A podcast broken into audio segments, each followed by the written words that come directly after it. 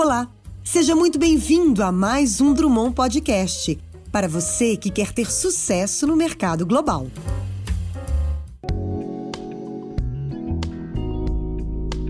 Olá, pessoal. Eu sou a Lia, faço parte do time de comunicação da Drummond Advisors e estou aqui em conjunto das psicólogas Edneia Gonçalves e Maria Beatriz Marinho para dar sequência ao nosso papo sobre a importância da saúde mental na prevenção do suicídio. Essa campanha tem como objetivo trazer um alerta sobre esse tema que ainda é considerado assunto proibido na sociedade. Na conversa anterior, falamos sobre o que os psicólogos convidados têm visto em suas vivências clínicas que justifique o aumento anual do número de suicídios. E abordamos como podemos ajudar a mudar essa estatística. Recebemos algumas perguntas nas redes da Drummond e quero abordar com vocês os assuntos mais levantados.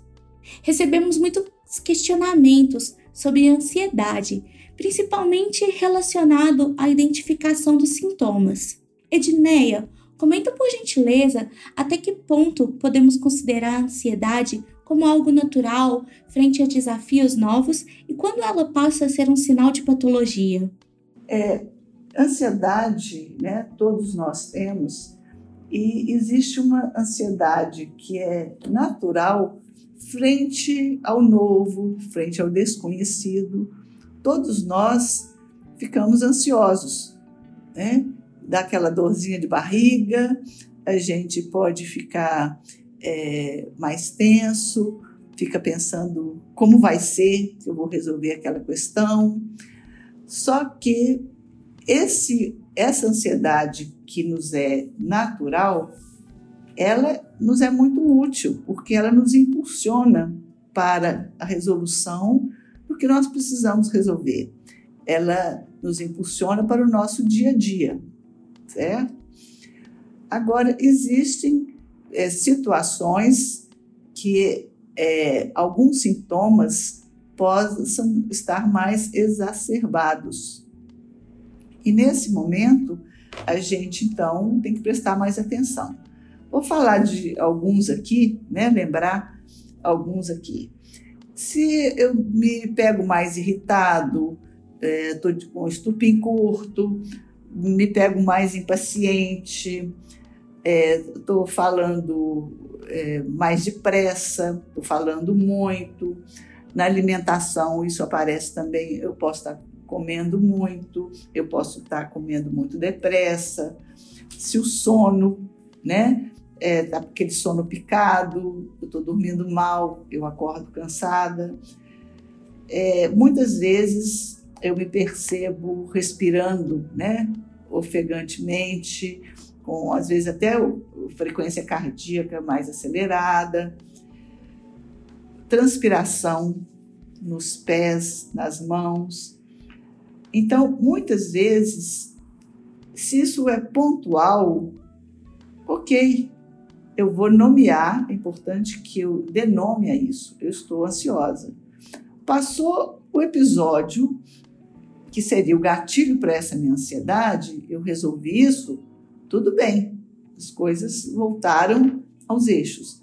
Se essa situação permanece por mais tempo, com mais intensidade, com mais frequência, então houve um aumento disso tudo, aí sim eu preciso começar a me preocupar com isso. E eu vou então buscar é, recursos para é, resolver essa questão.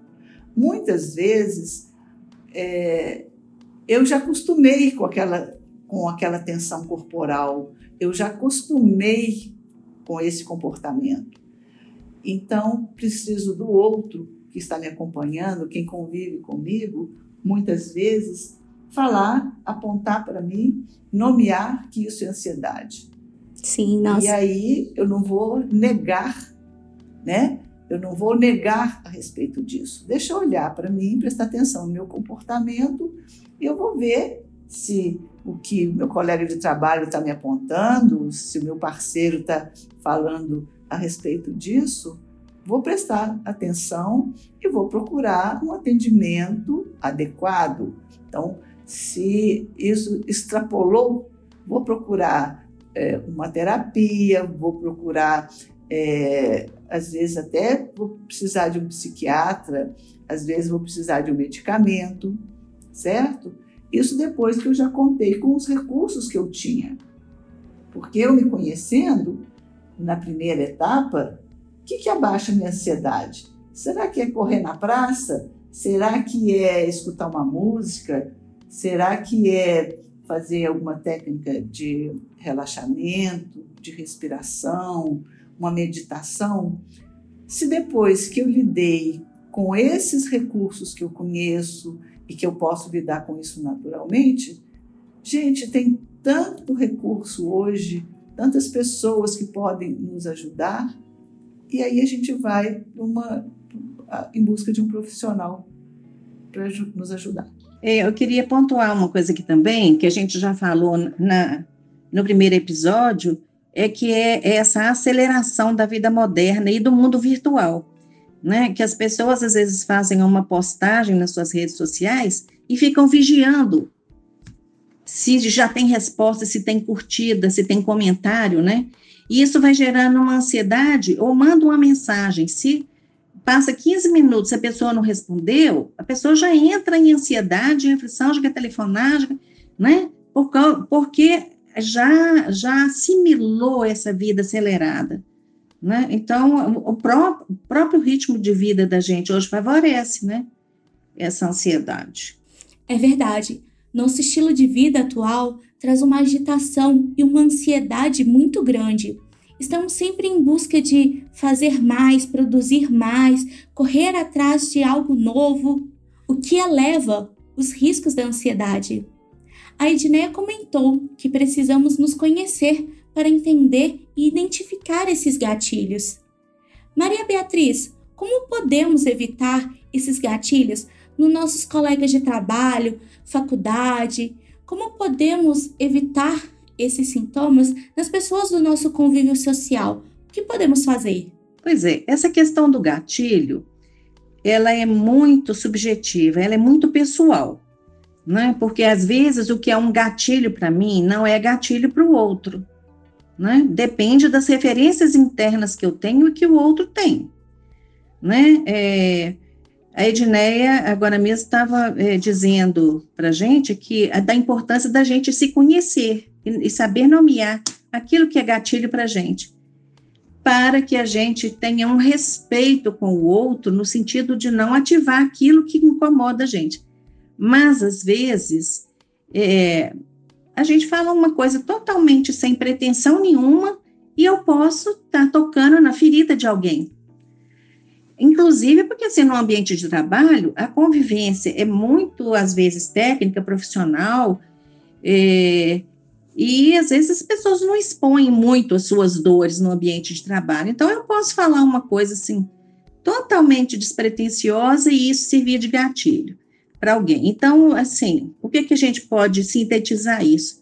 O gatilho é uma coisa muito pessoal eu possa estar atento para não fazer brincadeiras irônicas, é, agressões travestidas de brincadeira, né? Para não ferir o outro.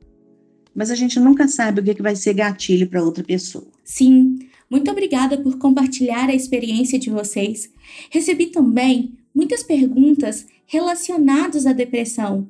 Questionamento como: minha tristeza pode ser um sinal de depressão? Maria Beatriz, explica por gentileza qual o momento que devemos parar e pensar que essa tristeza já não é uma tristeza normal por algum acontecimento específico, quando isso extrapola e passa a ser um sinal de patologia. Precisa enfatizar essa questão de depressão ser uma doença, porque infelizmente as pessoas não reconhecem e não dá a atenção que ela merece.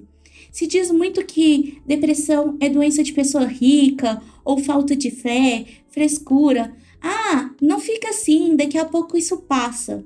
E não é verdade. Depressão, ela é uma doença que precisa de tratamento e atenção como qualquer outra. Podemos identificar em nós mesmos ou nos nossos colegas que estamos em um processo de desânimo e de tristeza muito além do normal? Olha, a, é, a tristeza, ela, ela é natural do ser humano, né? É um sentimento, é um tipo de emoção natural do ser humano. Então, existem situações que a gente passa na vida que vão é, disparar essa tristeza. Então, vamos pegar, por exemplo, a perda um ente querido ou a término de um relacionamento, vão gerar tristeza. Agora, quando a tristeza é prolongada, né, ela pode sim, é, é, essa, tristeza, essa tristeza persistente, né, ela pode sim ser um sinal de uma depressão leve, de uma depressão moderada, mas que não pode ser subestimada. Né? Então, se esse estado é, permanece por muito tempo e a pessoa não está conseguindo sair disso sozinha, é necessário uma ajuda profissional, né? E é bom que a gente fale que a gente tem muita resistência a tomar remédio controlado, né? De ir ao psiquiatra e aceitar uma medicação, mesmo que o que eu esteja vivendo seja uma tristeza de uma perda ou de uma doença na família, a gente precisa dessa ajuda para a gente manter o equilíbrio né, é, interno no cérebro dos neurotransmissores, para você sair daquele quadro e conseguir né, continuar ali dando conta. À medida que, que é, esse momento essa, de crise passa, esse momento agudo, e aí sim a medicação vai sendo retirada aos poucos e você volta à vida normal. Então, a gente tem sim muita dificuldade de falar que vai ao psiquiatra pedir um, um, uma medicação. E é de extrema ajuda, de extrema importância nesses momentos. É verdade. Edneia, como podemos identificar que a tristeza e a depressão daquele amigo passou do sinal esperado de tristeza e se torna um risco de vida, inclusive. Qual é o momento que devemos nos preocupar e como podemos abordar isso? Eu penso isso que Bia falou, é, de a tristeza é algo natural, né? E uma, um tempo muito longo dessa tristeza vão surgindo comportamentos nessa pessoa, né? Dela ficar mais isolada, dela conversar menos, dela ficar mais cansada, dela ficar é, sem força, né? É, é muito. Estou sem força para viver, né? Um, um desinteresse pela vida, a questão da alegria. Uma falta de sentido, né? É, uma falta de sentido na vida. Então, é, a permanência durante um tempo muito longo né, desses comportamentos, é importante que a gente ajude também a pessoa a é, nomear isso. Né? Isso tem nome, isso é depressão. E a pessoa não sai disso sozinha. Tá? Muitas vezes ela é, é levada, né? se é um filho, se é o marido, né? Então, estou falando de marido agora, eu lembrei, é, os homens são muito resistentes a, a gente ver a qualquer atendimento médico, né? Então, são as mulheres que levam, ou é a mãe que leva, ou é a esposa que leva, ou é uma amiga ou é a namorada que aponta, que o ajuda a procurar um, um tratamento medicamentoso, uma terapia, certo? Então, que a gente possa sugerir a esse nosso companheiro, filho, né? E a nós mesmos, mulheres, né? Estou falando nós aqui, três mulheres, também existe uma frequência bem grande de depressão no pós-parto, né? Quem teve neném recentemente sabe como que é difícil uh, os, os, primeiros meses, né? É, depressão pós um acidente, uma perda de um trabalho, né? Perda de um ente querido. Então são todas e agora na pandemia a gente perdeu contato com as, com as pessoas, né? Esse isolamento social também foi algo que é, aumentou muito quadros de ansiedade e quadros de depressão, certo? Então, é, eu vejo por aí que, o que tem ocorrido ultimamente. Sim, e mais diretamente, não apenas sobre sinais depressivos e afastamento social, é, queremos saber se existe algum sinal ou sintoma que às vezes conseguimos identificar, como por exemplo o abuso de bebida alcoólica ou o uso de alguma outra substância psicoativa. Maria Beatriz, comenta por gentileza. Olha, é, existe, existem suicidas que é, disfarçam muito bem e não dão sinal, não dão pista nenhuma.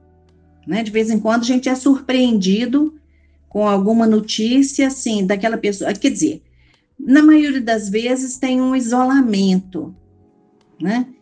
Mas é, a gente tem que ficar atenta e nunca subestimar quando a pessoa fala que ela não está vendo sentido na vida, tem vontade de deixar essa vida, deixar esse corpo, quando a pessoa fala que está cansado sem razão de viver, falas desse tipo, vontade de dormir, não acordar nunca mais.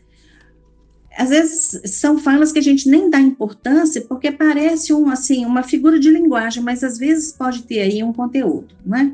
E outras coisas, como a Edneia até já apontou lá, é assim, um isolamento, é um afastamento das pessoas, né, um, uma pouca conversa, é, é estar atento, principalmente quando tem uma mudança na, naquilo que a gente já conhece do comportamento da pessoa, né, a gente está atento para isso, né, se a pessoa de repente se isola, não quer conversar, ou tem umas falas desse tipo aí que a gente citou, então, é o momento da gente se aproximar e tentar ver o que está acontecendo. Sim, sinais ativos, sabe? Perceptíveis, assim, por exemplo, igual eu falei sobre o álcool, mas é, tem, tem, eu vejo muitas pessoas, assim, que antes de cometerem suicídio, que estavam tendo relações sexuais desprotegidas, se colocando em risco, ah, acidentes de moto. É, isso é, é sabe? muito interessante, se colocando Lia, em risco. É, muito interessante essa sua colocação, é porque são comportamentos, a pessoa se coloca em comportamentos de risco, né? É, por exemplo, pegar um carro e sair dirigindo loucamente, né, com excesso de velocidade. Você já citou aí a bebida, o abuso de drogas psicoativas. É, isso caracteriza já, né, um, um comportamento é, não muito equilibrado, da pessoa. E de uma forma inconsciente, ela pode estar buscando sim por fim a vida.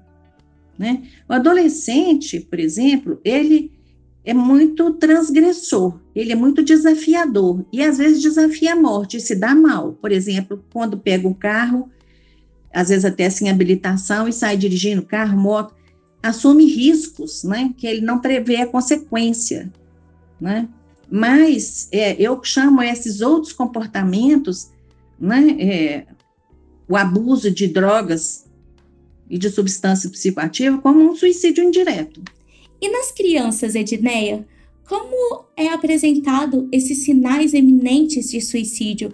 Como podemos identificar esse sinal de risco? O que você tem acompanhado em sua vivência clínica com as crianças e famílias que pode ser um alerta para os pais e familiares? É, é a gente tem visto crianças é, em picos de ansiedade, né, que muitas vezes têm comportamentos muito impulsivos. E junto a isso, as, algumas crianças têm pouca noção do perigo. Elas também têm dificuldade para atender ordens. Então, muitas vezes, juntando todo esse pacote, né, a criança que é impulsiva, que não atende às ordens dos pais, que quebra todos os limites, muitas vezes elas se colocam em situações de risco, tá? Que pode ser o que a Bia acabou de explicar já no jovem, né, no adolescente. É, muitas crianças fazem coisas, passam. Um exemplo que eu estou lembrando, né? Passa de uma janela para outra num prédio por fora, né? Do prédio. Da, da... E aí ela não tem noção que lá embaixo tem cinco andares, né? Porque ela se arrisca, ela não sabe que aquilo ali pode pôr fim à vida dela, certo? Então a gente precisa é, tomar é, cuidado e muita atenção com as crianças nos momentos de mudança de comportamento. A criança está mais agitada, mais agressiva, a criança é, está mais triste. Então, todas as mudanças de comportamento de criança, o adulto precisa estar perto e acompanhar e orientar e buscar ajuda, muitas vezes de profissionais, né, que possam orientar a família, porque não é só a criança. Esse pai e essa mãe vão precisar também de orientação para lidar com esse momento da família, certo? Porque não é o momento de uma criança, é o momento de uma família. É, os adultos precisam entender que crianças também sofrem. A gente é, desconsidera muito o sofrimento da criança. E, e o ano passado, né, nos primeiros momentos da pandemia, foi de extremo sofrimento para as crianças, esse isolamento social, né, a gente já até falou um pouco sobre isso anteriormente, né, assim, a perda da convivência com os amigos e, e, e da vida escolar, né, e é, eu pude ouvir algumas crianças que me perguntaram diretamente como se eu sabia explicar como estava assim o adoecimento mental e suicídio de crianças na pandemia. Foi num, numa entrevista de uma escola. É, então eram crianças que estavam em sofrimento, porque dentro de casa elas estavam convivendo com situações disfuncionais dentro da família, né? O tempo todo. Porque se a, se a família é disfuncional, né, é, ela, mas ela vai à escola, ela tem uma outra relação saudável com outras crianças, mas o tempo todo ali, sem atenção, ouvindo briga de pai e mãe, né, violência doméstica, ou seja lá o que for, as crianças entram em profundo sofrimento, fora aqueles que já são naturais do desenvolvimento, ciúme do irmão, né, é, essas coisas. Então, é, a gente tem que pensar, é difícil da gente pontuar o que que pode, o que que é uma intenção ou um, um pensamento suicida na criança, mas às vezes elas falam. A vida às vezes é tão doída que elas não querem ficar aqui.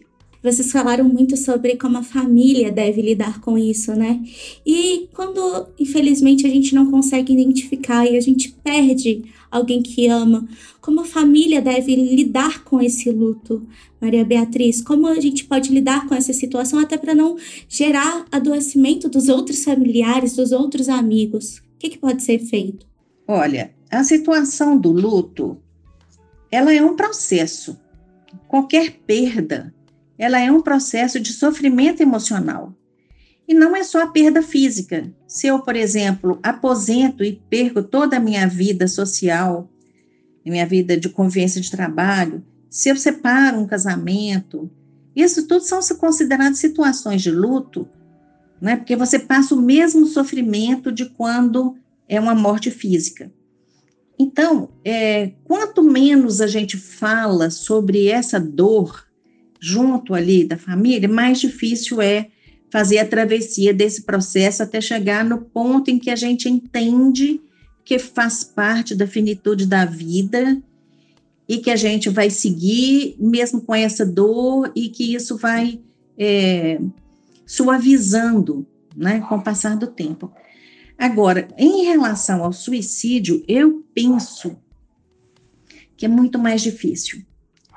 Porque, é, primeiro, assim, tem o, o, é, o efeito surpresa, né, que pega as pessoas de desprevenidas, é, tem uma culpa de não ter percebido nada, né, então o sofrimento é muito grande. De como vai lidar com essa dor, sabe? Essa coisa da culpa, ela é muito pesada, né, para a família. Esse sentimento de incapacidade, sabe, que fica nos familiares, assim, uma raiva de não ter prestado atenção, de não ter raiva do morto por ter fazendo, tá fazendo eles passarem por aquilo, que isso é parte do processo de luto, mas no, no caso do suicida, eu penso que ainda é um tabu muito grande. Tanto que muitas famílias é, põem uma pedra no assunto. A dor é tão grande e a culpa e a tristeza e a raiva é tão grande que coloca uma pedra naquele assunto. Então, aquela pessoa que em algum momento estava se sentindo excluído, estava se sentindo sem amor e comete esse ato, ele continua excluído, porque a família é, quase que esconde, vira um segredo de família. E não é tão incomum, não, sabe? Que isso é assim, porque é difícil falar aquilo, é como se fosse uma mancha negra na, na vida daquela família, né? Sim. E às vezes demora, e às vezes acontecem outros casos, né? Passam-se gerações, quando acontece um outro fato, aí aquele fato lá de trás vem à tona né? E também não é incomum que haja mais de um suicídio na mesma família. É importante também, Lia, é que a gente pontuar que a pessoa que tenta uma vez tenta outras vezes. As mulheres tentam maior número de vezes e os homens são mais certeiros para conseguir. Sim. Né? É verdade. Então eu acho assim, é, eu acho assim, sabe? É que a gente não subestima nunca uma fala que pontua para esse lado. A gente tem que se aproximar, tem que tentar acolher, tem que tentar abordar, né? Tentar ir, fulano, tô te achando triste, o que está acontecendo, estou aqui, se colocar disponível, né? Mas numa atitude de acolhimento e não de julgamento.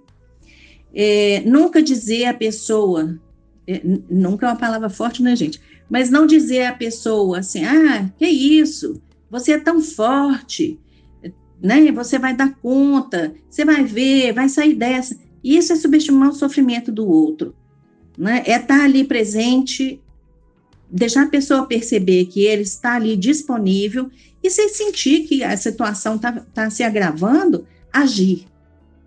Marcam o médico, leva ao médico, entendeu? Mas é, esse momento aí de acolhimento, de escuta, ele é muito importante, né? Esse diálogo, essa conversa. Você pontuou, Maria Beatriz, que os familiares não falam muito sobre esse assunto, e isso se reflete também nas mídias. Até por isso foi criado o Setembro Amarelo, para discutirmos e abordarmos esse assunto. Edneia, não falar sobre o suicídio tem resolvido?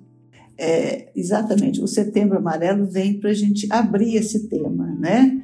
É, se não é falado, como a Bia colocou aí, vira um segredo na família, esse, esse segredo vai caminhando na primeira geração, na segunda, às vezes chega lá na terceira geração, quando alguém abre esse tema na família, né? Então, algo que estava tamponado foi liberado. Então, aí vamos conversar sobre isso. E isso, então, alivia essa família, né? Então, por isso a grande importância da gente trabalhar em terapia as nossas dores, porque muitas vezes no... o que é dor nossa hoje, ela vem de longe, ela está lá para trás, é de uma outra outra geração, né? Então, a gente precisa abrir o tema, falar sobre isso, é, assim como os, os outros assuntos também, né? A ansiedade, a depressão, né? o suicídio, é, falar sobre a morte. Nesses momentos, a gente está. Eu imagino o seguinte: um, um novelo de de lã, né? Muito, muitos nós. Você vai tirando um pouquinho de cada lado e se você vai abrindo, não tem mais nó naquele tema. Então, vai ficando mais leve para as famílias. Então, o suicídio é algo que é muito doloroso, que é um segredo guardado às sete chaves pelas famílias, que a gente precisa abrir isso aí, né? É, por exemplo, ansiedades que as crianças estão vivendo hoje, né? Com esse momento de volta uh, às escolas, né? Que os, os adultos estão vivendo de volta ao trabalho, né? O trabalho presencial. Então, isso tudo é conjunto, né? Se a criança está vivendo, vão ver o que, que os pais também estão vivendo. Né? Se é, eu sou uma jovem que estou voltando para o trabalho presencial, eu estou tensa, estou com medo, eu não quero ir, com quem eu moro? Eu tenho irmãos, eu tenho pai, eu tenho mãe, eu tenho namorado. Eu vou abrir esse tema, né? Porque vai ficar mais fácil para mim e para o outro porque o outro também está vivendo esse momento. E à medida que eu converso, que eu abro sobre o tema, ele fica mais claro, mais leve para todos nós. É, eu queria comentar aqui também, Edneia, acompanhando aí o seu raciocínio, que essa questão da morte, durante a pandemia, que a gente estava falando do sofrimento da criança, muito do medo da morte, né? Medo da morte dos pais, dos avós, Sim, que às vezes são pessoas né, muito presentes na vida da criança ou que moram com a criança. Esse medo da morte, o que, que aconteceria na vida delas, foi muito gerador de ansiedade e de sofrimento. E eu acho que é importante da gente lembrar também que essa coisa de poder falar sobre esse tema, isso é, ajuda é, para que a gente é, para que haja um menor número né, de situações que cheguem a termo, né? É, que a gente possa encaminhar mais pessoas para atendimento e para uma busca de ajuda, porque na verdade a pessoa que chega a executar um, um, um ato de autoextermínio, ela está em profundo sofrimento, né? ela não está em equilíbrio, precisa de ajuda. E é, é, gostaria de colocar aqui também né, é, o CVV, o Centro de Valorização da Vida, né, que é uma, uma instituição que está aí aberta 24 horas para ouvir as pessoas. E com isso possibilita que a pessoa é, perca o controle e faça alguma coisa, né? Que o telefone é 188. E tem outros, outros tipos de atendimento aí, às vezes nas igrejas, né, de profissionais voluntários, nas faculdades de psicologia, que é, são de grande ajuda. É verdade. Como vocês reforçaram aqui, o mais importante é falar. Só conseguimos lidar com essas questões do adoecimento da mente através da quebra desse tabu, temos muito costume de não enxergar é, essas doenças da mente como de fato uma enfermidade e darmos a importância que elas realmente precisam ter. Então, pessoal que nos, está nos acompanhando, se você tem o hábito de buscar ajuda médica quando ocorre algum problema de saúde físico, entenda que a saúde mental também é fundamental.